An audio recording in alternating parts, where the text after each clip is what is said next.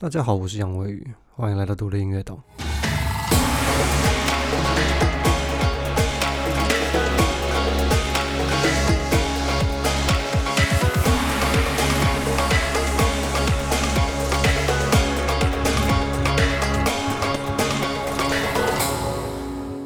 哎，不知道大家跟我一样在台湾长大的孩子，在从小到大读书考试这个成长的过程，不知道有没有嗯曾经在心里出现过一个疑问？那这个疑问就是，其实这疑问我我一直以来都有，然后一直到这几年，就是这个疑问才慢慢的给我，就是我自己才找出一些我给自己的答案。这个疑问就是呢，你有没有想过，就是你会觉得？呃，感性以及情绪这件事情，就是是一个非常没有用的东西。我不得不说，我很长一段时间，从小到大，绝大部分时间，从我开始懂事开始，就是我所谓的懂事，就是，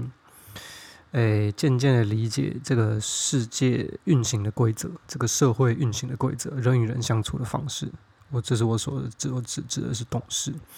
从懂事开始，我就渐渐的觉得，情绪和感受和感性是一件，就是。极其他妈的没有用的东西，就是你越情绪化，你在做人就是生生命中一切决定的时候，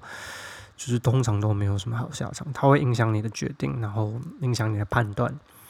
然后你通常都会后悔，在你在呃情绪起伏比较大的情况下，或者在那个比较感性的时候做的决定，通常都是不会有什么好下场的。其实确实没有错。我到现在其实都还是这么觉得，所以我在做重要的决策的时候，就是对我人生中或者是工作上很重要的决定的时候，我是绝对不会让自己在一个感性的状态。如果我是在一个情绪很丰富、波动比较大的一个状态的下，我就会提醒自己不要做一些重要的决定。诶，但是尽管这么说，虽然说在我们这个资本主义的社会，大家都一直往前看，就是大家要越来越好，嗯，赚的钱越来越多，人生要越来越成功。那如果人生以这个角度来当做价值的话，确实没有错，确实一个情没有什么情绪的人，没有什么感受，情绪起伏非常小的人，能够在这个社会上获得成功是比较大的。那我不知道过去有没有跟大家提，呃，讲过一个所谓的 psychopath 这个词，呃，psychopath 我不知道在台湾名字叫什么，但是，呃，在国外的定义，就我所理解，因为我有认识一些这样子的人。呃，所谓的 psychopath 最直接的定义就是他对嗯绝大部分的事情是没有同理心的，也就是说他没有办法感受其他人的感受。呃，但是在我想起，在我在我的想法里面，其实这些人就是对于他不止不止对其他人的感受没有感受，他不止没有同理心，他其实也对于自己的感受其实是没有什么感受的。那我在英国其实有认识一个蛮好的朋友。呃，他我觉得他就有一点这种倾向，虽然但是我不是他的心理医生，我没有办法直接判断。但是我观察他，呃，跟他身边的朋友、跟他的伴侣，还有跟他的家人，甚至妈妈的相处方式，我觉得他十之八九，呃，有这方面的问题。而且我相信他们家人其实也知道，因为我跟他的伴侣也很好，我们几个人都蛮好的。那他也常常跟我讲他的状况，他也会告诉我他们回到家里的时候，他和他面对，呃，和他妈妈面对，呃，相处的状况。那他也告诉我说，他的爸妈也有感受到自己的孩子是一个蛮特别的孩子，所以，嗯，我在和他相处的过程中，我们就简称这位朋友叫 D 好了，嗯，D 朋友，OK，呃，我和他会认识，其实也是蛮奇妙的一件事情。哎，我先说，就是以下呃节目内容在台湾可能不是呃不是这个比较不是太合法，但是大家听听就好，因为这是在英国，所以这个化名 D D 先生，哈。我是在英国跟他认识的。那我会认识他，是因为他就是他目前他曾经是一位非常成功的呃企业家，而且就是新创产业那种企业家。然后他在英国曾经就是呃靠这个新创产业获得很就是他的他获得 B 轮融资，而且非常非常多的钱。然后他就是这间公司的执行长，然后公司是他另外跟朋友合伙人开的，而且有非上过非常多的报道。他甚至见过国会议员，这样就是有他的照片跟那个国会议员握手，很夸张。那这位先生呢？他后来呃就离开那公司，因为各种呃因缘际会的关系。然后他他后来就是进行一些呃小农种植，种植些什么呢？大家大家自己想象。那我会认识他，就是因为就是我和他就是呃，因为我常常在开 party 嘛，我在英国常常有 party，那就是身边的朋友也会需要一些有机小农产品，所以就就我就就是因此认识他。那我们后来就变蛮好的朋友，因为就是呃，他发现就是我呃想事情的方式跟他蛮接近的。那我也发现他就是一个，他是一个非常非常聪明的人，他脑袋非常清楚，他可以用非常理性的。呃，角度去看待每一件事情，所以他在他的生活中很难以犯错。但是，但是你会很明显的看得出来，他的人际关系处理上有非常非常大的问题。他常常会讲出一些话，做出一些行动，呃，会伤害到身边的人，但他完全一点都不知道为什么。他会觉得就是事情不就是应该是这样吗？你会你会觉得不舒服，那是因为。你情绪太情绪化了，因为你的情绪起伏太大了。你如果用一个很理性的看角度，跟一个开放的脑袋去看这些事情，你就不会觉得难过。没有错，呃，我在观察他和他身边的人相处，甚至他的伴侣相处的时候，我都会观察到一些他的行为，是我会觉得，哎，这就是过去的我。我以前就是这样的，你我以前会常常。就是他的行为，就是他很多行为是我看的时候，我觉得，看我以前做过这样的事，但是我怎么过去没有发现这样是会伤害到身边的人呢？那我觉得这段时间在英国对我改 改变比较大，这方面的影响就是，当然还是回到室友。我跟我室友住了四年，一直到就是最近才就是搬家再分开。然后我室友就是另外一个极端值，天平的另外一个极端值，他就是 他就是非常。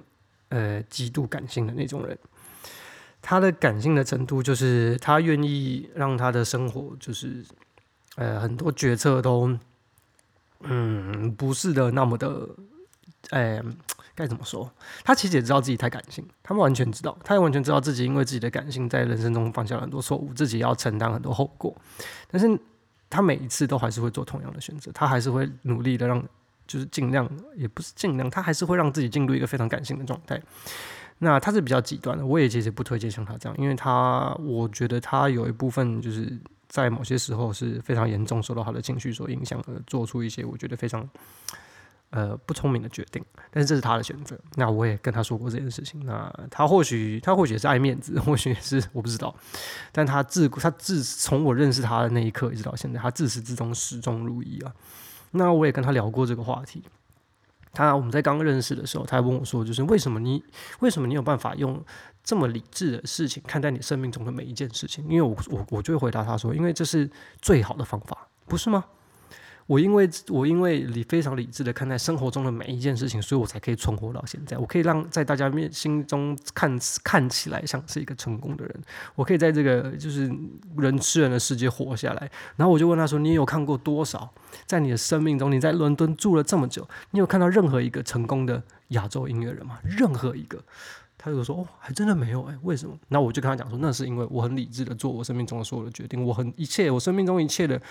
讲难听，我生命中一切的判断都是算计。我已经算好了，我接下来要怎么样？我算好了，我下一步。他就跟我说：“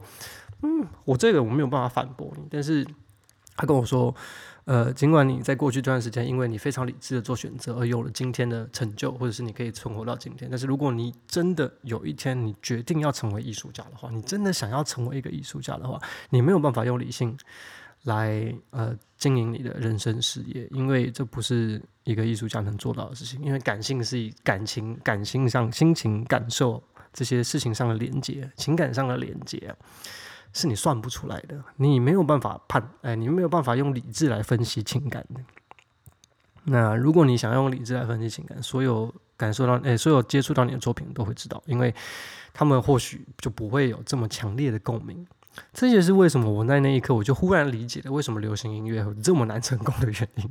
因为流行音乐每一步都是算计啊，从呃编曲要怎么样，歌词要怎么写，要唱什么旋律要怎么样，都是算的准准的。他们分析了呃所谓的大众需要的东西，然后投放呃，然后做了所有角色都是为了让这些人就是觉得嗯呃这个东西会红，大家会喜欢，这都是算准准的。那他们失败的话，会觉得是自己算的不够准。那我在呃听完他这么讲的时候，我才知道，哎，事情哎不是这么一回事。做音乐不应该是这样的。那在做音乐的过程中，如果你用理性的去做每一个判断的话，就是你可以活得好好的，你或许会成为一个 mediocre。所谓的 mediocre 就是就是是普通人，你会成为一个匠人，但是你没有办法成为一个艺术家，一个高手跟。一个艺术家是不一样。他曾经跟我讲过一句话，我印象很深刻。我现在又想起来，他跟我说，就是如果你照你原本的方式做事的话，你会成为一个音乐高手，但是你不会成为音乐家。而自古以来成功的都是音乐家。你成为音乐高手之后，你就只能出去，然后替音乐家工作。这就是音乐高手的工作。音乐的高手的工作就是出去替音乐家工作。你回头看看这整个产业，你会发现确实是有多少高手，这个产业充满了多少的高手，而他们的工作是什么？他们的工作就是躲在那个艺术家的背后。不论在台湾还是在海外，还是在全世界，都是一样，站在最前面，站在人类巅峰，站在这个世界正中央，能够带领一大片风潮，让能够引起一大堆人追随他的，都是艺术家，而他身后都带着一大票的音乐高手，甚至比他自己还要厉害。那倒是知道是为什么呢？我也是经过这一长段时间，这是我的结论啊！我不知道大家呃呃的结论会不会跟我一样，我只是呃分享一下而已。那也就是因为后来和我室友相处，然后又认识了一些，就是所谓我觉得有机会是 psychopath 的人，啊，你千万不要出去跟人家说他是 psychopath，他待会揍你，千万不要。那我又认识了一些这些人之后，我就觉得，嗯，我就开始尝试，尝试的感受，我会花一些时间，就是让我自己，当我感受到自己的情绪开始的时候，我除了像以前一样会选择压抑它以外，因为过去我就是会百分之百压抑这些情绪，我想哭的时候，我不会让自己哭。那我很想，我对一个人充满情绪，就是我很呃，我很舍不得他，我对他充满了满满的感受的时候，我不会表现出来。比如说，我对我的家人也好，我看到我家人，我不会拥抱他，不会拥抱他们。我要我要上飞机，我要离开了，我家人来送我飞机，我就是我连头也不回，我就上飞机，我就是这种人。我以前就是这种人，而且我也不想让让别人任何人看到我哭。所以要看到我哭是非常非常困难的。我不觉得这世界上大概没多少人看过我哭，能看到我哭的人，代表你真的跟我关系非常非常好。其实到现在都还是啊，但是我现在会就是找时间，就是让自己好好的哭。我不得不说，我先承认，对，呃，在一些非常感性的时候，就是我与其就是让自己不哭，我以前就是会让告诉自己说，就是身为男子汉大丈夫，哭什么哭？哭了有什么用？确实没有错，哭了有什么用？你哭了以后，你没有办法改变任何事情，没有什么用。但是。我后来觉得是在感受这些情绪的过程中，我觉得我在创作的时候，呃，我能够做的判断和我以前不一样，我做的选择和以前不一样，我想要呃表达的东西和以前不一样。那我在听自己的作品的时候，我能够感受到的事情也跟自己不一样。那当然，这其中有一些呃 p e p l 其实可以跟大家分享一下。呃，如果啦，就是各位想要。朝着艺术家迈进，好，我不得不说，感性这件事情在资本主义的社会里啊，或许是成功的绊脚石，它会影响我们做出最好最好的判断。但是那些能在生命旅程中留下最美好回忆的时刻，都是非常感性的。不相信的话，你回头看看过去到现在，人生走到此时此刻，那些让你快乐、让这些让你难过、让你记得的那些事情，难道都不是感性的时刻吗？那你希望你的人生一路活到底之后，你会发现自己成为了一个成功的人，赚了很多钱，成为这个社会中仰慕的人。但是回头一看，你发现你除了钱跟成功跟威望，你可能什么都没有。这是你要的人生吗？所以，如果你想要成为一个艺术家，的话，我觉得其实留给自己一点点空间和时间，好好体验那个感性的自己，其实是一件非常非常非常非常非常重要的事情啊。那要怎么做到呢？呃，在台湾这个社会氛围其实很难啊，因为大家不太喜欢身边的人，这个社会氛围就是不希望呃身边这世界上就是在路上马路上公开场合啊，不要说公开场合，任何人都是他不希望。这个人有太多的情绪表达，这个社会氛围好像就是就是如此。你会在一看到路上看到一个就是情绪看起来很夸张、很严重，大家都会很害怕、很侧目，对不对？很难过或者是很开心的人都是，对吧？那我觉得这个其实对于艺术家来说不是一个呃好的事情了。那当然这是在限制范围之内，大家还是要好好拿捏，不要太太乐极生悲，也不要太太难过，就难过到会自残，对不对？当然还是有个空间要抓的。呃，但是身为艺术家，你如果没有比一般人来的更感性的话，我觉得你这个人生是这条事业应该是很难走得长久的。那我之前也在文章写过一句话嘛，身为一个艺术家，就是快乐的时候能比你癫，难过的时候比你苦。然后我忘记后面两句写什么，我改天再回去看。但是我意思就是说，所有情绪都是比别人夸张的，所以我们在创作表达的时候，才能做出这么多让别人能够心有戚戚焉的事情。那是因为你首先你的自己的情绪就是比别人大。那呃，我先跟大家跟大家分享一个，就是我在英国的时候，就是我有我会我后来会固定找一个可能，譬如说呃，可能。一两个礼拜就会找一天，或者是我觉得我一个工作告一个段落，我一个案子做完，我就会找一天，找一个值得庆祝的时刻。当然，出去跟朋友玩是一回事，但是我会，我觉得这很重要，这是我自己给自己的练习。大家有机会的话，其实可以尝试一下，但是要小心。所以我先说这个也要小心，要小心谨慎，就是也不要太夸张。你就找一个值得庆祝的时刻，可能就是你完成一件事情，或者是你工作呃告了一个段落，你觉得哎。值得庆祝的一个时刻，你就找一个没有人的地方。我觉得没有人的地方是最好的，因为我们这个民族性啊，我们这个东方人 讲中文的东方人都是就是很害羞的，就是害怕别人看到自己怪怪的时候，对不对？所以，我我的建议是找一个没有人的地方，甚至只有你自己，除非你有一个非常好的伴侣，他能够就是你在他面前是完全什么都不害怕，就是做多怪的事情都不害怕，这样更好。如果有人可以跟你做一件事，这一件事情那是最好最好的。但是。我觉得可能大部分人应该都没有，因为大家都怕怪嘛，对不对？就算你有一个女朋友、那个伴侣，你大概做一些怪事情的时候，你也会怕他知道，对不对？呃，所以我会建议找一个没有人的地方，然后呢，你就自己替自己倒杯酒。我觉得这个是一个蛮重要的 key point。为什么自古以来大家都喜欢喝酒？啊，艺术家喜欢喝酒，浪漫的人、诗人都喜欢喝酒，因为酒真的太好用了。但是，哎，谨慎饮酒，这边谨跟大家，大家都成年人。我这个 podcast 有设定，这个十八岁以下不能听，所以大家谨慎饮酒。所以呢，就找一个地没有人的地方，就自己一个人，然后替自己倒一杯酒，然后呢，戴上耳机，然后大声的，我要讲，要大声的。放自己喜欢的音乐，那可能会伤害到自己的耳朵，所以自己也拿捏一下啊。然后呢，你就好好的、认真的、仔细的听音乐，好好的、认真的、仔细的听音乐。然后呢，你再好好的、认真的、仔细的去品尝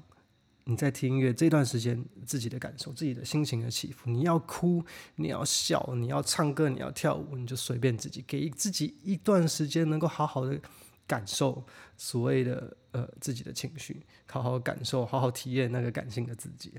我觉得这是一个蛮好的练习，而且也蛮好玩的。说实在的，你一开始可能会没有办法让自己进入那个状态，但是我现在很容易啊。你现在说实在，我根本不用喝酒，我现在就是不喝酒可以天然爱的。你只要歌够好，我这个戴耳机，我一个人我可以就是自己就是就是度过一段很美好的时候。这也是我跟我室友学的，我室友就是这样啊，他半夜就是一个人自己喝酒，然后戴耳机，然后他就一个人在客厅里跳舞。因为他以前就是会放出来，我会靠背他，因为我要睡觉，我就会靠背他。他后来就戴耳机，然后一个人听音乐，然后就喝酒跳舞，跳一整晚上，然后甚至是画画。他会戴耳机听音乐，然后画画。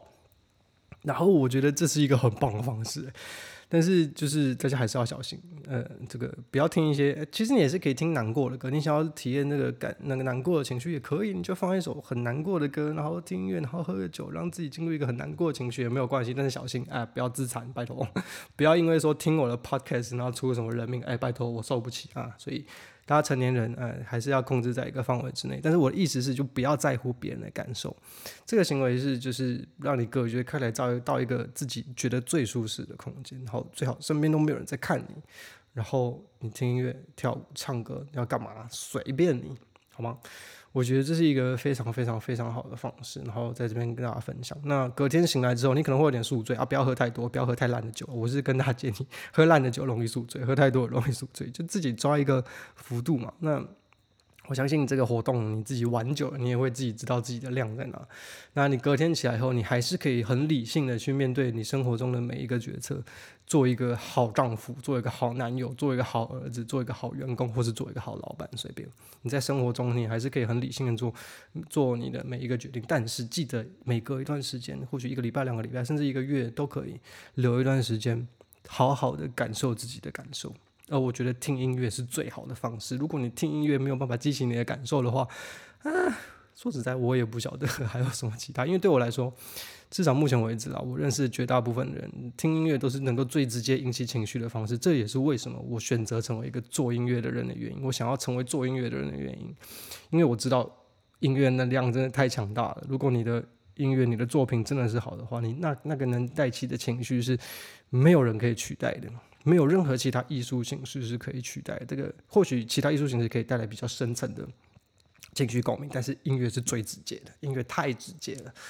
唉，去看演唱会就知道，你去看那种就是万人音乐季就知道，你看那些人，看着他们的表情，唉，这就是做音乐令人着迷的地方，令人痴迷的地方，不是吗？好了，那今天其实这个内容不是很长，那是因为我现在他妈的还在这个 检疫所。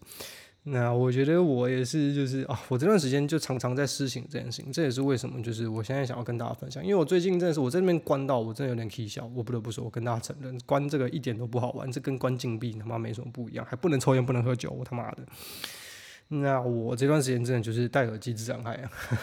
然后我也。我也在我的 Instagram 上，就是开了一个直播，我就自己放歌，然后自己听音乐，然后自己很嗨，然后就是在自己的世界里，我觉得也是很好玩的。那很多人跟我神经病啊，就是我妈后来是传讯息给我，因为我妈其实有看到，然后跟我说你也太嗨了吧，我就说那怎么样，有什么不好吗？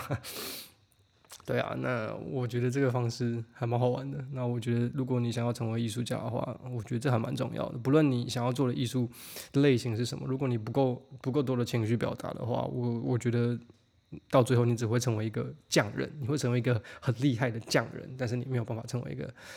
艺术家。好了，那我们这个独立音乐岛啊，上次提了找了一个朋友的过呃来投书，然后然后我会上次有讲了那独立音乐岛不是有两个表单嘛，会让大家分享自己的音乐人生，然后我会给他一些建议。那我们今天就来再挑一个吧。我看看啊，这位，这位，这位，这位，这位，我不知道是先生还是太太啊。这位听众，哦，他也是在台湾的听众。那我先念他写了些什么啊？他说：“你好，魏宇老师，我今年大四，高中开始玩乐团，担任鼓手。”高三的时候，团员们都说要读书，所以各自散了。然后大一的时候对嘻哈有兴趣，起初是在网络上找 free beat 来唱，但是好像不是很合我的胃口，所以就开始自己做 beat。赞，这个就赞，我只能说赞。这一做就爱上了，没有错，做 beat 多好玩啊！啊，那是因为我我不懂 hip hop 了，不好意思，做 beat 很好玩，我很喜欢做 beat。呃，因为那时候我会的乐器只有爵士鼓，对一些乐理不太懂，所以就自学了钢琴和了解乐理，然后观看许多作弊这样混音等等的 tutorial，很棒，很棒，很棒，没有错。那他喜欢的风格有 jazz、hip hop，然后 dream pop、bedroom pop、synth pop、indie pop，哇，好多种。我不得不说，我对我对乐曲风格的分类其实超级不懂。就 是你问我说这些 pop 有什么不一样，我其实讲不太出来。听音乐对我来说，听音乐就是就是你喜欢就喜欢，有感觉就有感觉，我管它是什么风格，对不对？对，好听的我都听，很棒，跟我一样，我也是听好听的歌。然后他发表了作品，目前上传了十四首歌，然后群众累积的效果目前就是以朋友居多，我相信起步的大家都是哦。那他希望能够在毕业之前弄出一张小小的 mixtape，算是给毕业的一个记录，然后希望毕业之后能够靠音乐生活赚钱。好，OK。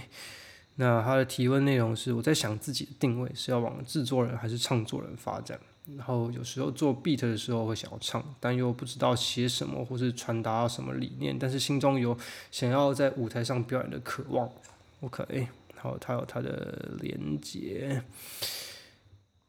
呃，首先我得要说，这位呃听众，你不需要太担心所谓的理念这件事情。尽管我在过去呃在这段时间的 podcast，跟我在教别人做音乐，跟我在传达这些独立音乐的知识的时候，我会很强调理念这件事情。但是我没有要你改变世界，你不用紧张。我也没有，你也没有一定要讲出一个什么东西是很重要的，是什么讲出来就是会大家会打中大家心中的，就是一件就是众人皆醉我独醒的那种感受，并不是哦。我没有要你。改变世界，其实很简单的一个东西，能够成为你的理念，就是好好的叙述你的感受。这不是一件容易的事情，我得说，这不是一件容易的事情，因为现代人，尤其是在我们这个社会环境下长大的人，就是能够真的体体会感受就已经很困难了，你还要叙述它，但是没有办法。如果你想要成为一个职业的呃艺术工作者的话，这是非常非常重要的。你想哦，你可以列出这么多，你看 Jazz Hip Hop、Dream Pop、Bedroom Pop、Synth Pop、Indie Pop 这么多，你可以写的这么明确，你想要你喜欢的音乐风格，那你也知道你喜欢上台表演，那我你也知道你上台表演并不是什么表演都好，对吧？你不会上台跳大腿舞吧？你不会上台跳钢管舞吧？我没有歧视这些职业，但是你也知道你在舞台上想要表达的是什么吧？那你要想办法让它的归纳的更仔细、更明确的，让别人知道你在上台，你想你说你有上上台表演的渴望，你你你说你喜欢这类的音乐风格，那为什么？那些这些东西给了你什么感受？那这些感受你要怎么让别人知道你有这些感受？你要怎么叙述出这些感受？那你只要有办法叙述出这些感受，这些感受就是你的理念。那关于要朝制作人还是唱作人的方向发展，我觉得就你目前现在的阶段，我听了你的作品之后，目前你还不需要烦恼这件事情，因为这两件事情对目前的你来说是没有冲突的。我听了你的作品，就是呃是个不本品质还不错的 demo，但是如果就我来说的话，离商业水准还有一段距离，代表你要学习的东西还是很多。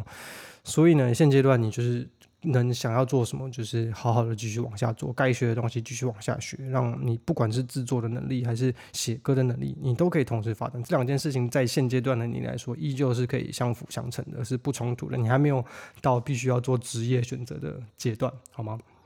那我也必须很老实的告诉你，你毕业之后，你可以把靠音乐生活赚钱当成一个目标，但是你不可能。直接毕业之后就直接靠音乐做赚钱。那我我我必须告诉你，我在生命中也是看过天才的。我以前高中的时候有个学弟，就是我在高中的时候看他表演，我看他弹琴，然后看他做的呃在录的一些就是他自己弹琴的影片，我就觉得这家伙是个天才。后来他后来我有跟他一起工作，我后来也找他来我的就是工作室当制作助理，教他一些事情，教他做音乐的方式，然后一点点啊，但是也没有说真的很多，因为我那时候也在很忙自己的事情。那后来我也很明确的告诉他讲说，我这个小庙容不大，容不下你这大佛啊，所以后来就没有太就没有再跟他合作。那他后来，他现在是一个很很厉害的，就是制作人跟编曲人，然后他年纪比我小蛮多的哦，他现在已经做到五月天了，就是他已经做了非常多非常多红的艺人，然后甚至五月天很多演唱会的歌也是他编。他我做对我来说，他就是个天才。但尽管天才如他，他也没有办法，就是毕业之后就直接靠。呃，靠做音乐生活，这是不几乎来说这是不可能。尽管你多天才都一样，在台湾这个环境是，就是没有办法直接靠达成。他也是过了好一段时间，滚了一段时间，也是在我那个 小小的工作室被我磨了一段时间，被我被我逼了一段时间，然后他现在才有才有真的很很厉害的工作可以接，然后才完全靠音乐做过生活。而且我也必须告诉你，他家是也是我很我我是没有问他，但是蛮明确，就是他家也是不需要靠他养。如果他家是要靠他养的话，就是就是也别指望，你 懂吗？所以，呃，靠音乐生活赚钱，呃，是在毕业之后可以拿拿来当做一个目标，但是他不会，你没有不可能，你必须 set 一个观念是不可能，你毕业之后直接靠音乐生活赚钱，这跟你的能力是没有关系的，这是社会社会现实，不好意思哦。所以现阶段你就是把呃该学的东西继续精进。那你就我以前也是啊，跟你一样看 YouTube，然后 Google 学该会学的东西，也没有人教我制作啊。我以前虽然在放肆乐团，在滚石唱片的时候，我跟过制作人，但是他们能教你什么？就是他们也不会教你什么。就是你在跟录录专辑过程中，你看到一些问题啊，你就问他能够回答你一些什么，他也就回答你这个东西怎么操作啊，麦克风怎么摆。但是在现在这个阶段、这个时代啊，你麦克风怎么摆，什么东西、什么东西，对，是有一点点帮助，但是根本不是重点。好吗？相信我，这不是重点。能够让你学习、精进你制作能力的东西，在网络上绝对有，绝对有。所以你人生中最好的老师就是 Google 跟 YouTube。我以前应该有讲过。哎，所以这位听众，你就好好的继续做现在的事情，继续看影片，继续学，然后继续尝试。你现在做了十四首歌了嘛？我听了一下，我也觉得你是有在进步的，所以就继续往前吧。那今天的内容差不多到这里。如果你有什么东西想要请教我的话，记得到呃独立音乐岛的社团上面有个表单，有个表单叫做“我该怎么做”。然后你可以告诉我你的人生的故事，你可以告诉我你做音乐的故事，可以分享你的作品给我听。那我可以给你一些我自己的建议。哎，等等等等等等，呃，不好意思，这期 podcast 本来到这边就结束了，但是我实在是迫不及待的上来加这一段。呃，原因是因为前几天。我妹给了我 Clubhouse 的邀请嘛，然后我就上去，发现有很多业界的工作呃工作人员，就是呃制作人啊、编曲，甚至艺人，然后都是也有一些很红的艺人，甚至有大家被大家尊称为大哥的人。那上面开了 Clubhouse 的房间，讨论一些音乐人遇到的困境啊，为什么音乐人很穷啊，然后也有一些其他也不是做音乐的其他的艺术家。然后有开房间在讨论艺术家最需要的资源是什么，然后结果进去居然在讲补助，我真的傻眼，也是不意外了。但是我不得不说，我虽然在两岸三地到现在大概没有什么认识什么情况，我也不知道现在情况怎么样，但是我真的只有遇过台湾的音乐人或是艺术家会出来做音乐，出来当艺术家，然后我讲说政府应该给我钱，我觉得这是一个非常不可取的心态。但是别人开了房间，我也不好意思上去就直接开嘴，所以我决定自己开一个房间在 Clubhouse 上面，所以大家欢迎来找我聊聊。我的 Clubhouse 的 ID 就是跟我的 Instagram 一样，就是 I am Jess Yang，就是 I A M J A S S Y A N G。然后我决定十七号晚上，也就是礼拜三初六这一天晚上十点，我们现在实验一下，大家反应怎么样？那十七号晚上十点呢，我会在 Club Clubhouse 上面开一个房间，主题是，我相信现在就先定个主题哈，大家也可以想一想，呃，主题是什么呢？主题就是说，呃，音乐人除了做音乐，最重要的技能是什么？好不好？嗯，相信有大家有听这个 Podcast，这个大家都知道这个答案，好不好？那我只是那前两天听了这个 Clubhouse，其实我是刚刚才听，我刚刚听完这个 Clubhouse，我就觉得。这这真的太太 ridiculous 的，所以我觉得出来跟他聊聊。虽然说我不知道会不会有人跟我聊，那这个群众累积这件事情上，就是我也希望能够找到更多同伴。所以，呃，十七号晚上我们就在 Clubhouse 上面见喽。那我是杨威宇，呃，感谢你的收听，这里是独立音乐岛，新年快乐。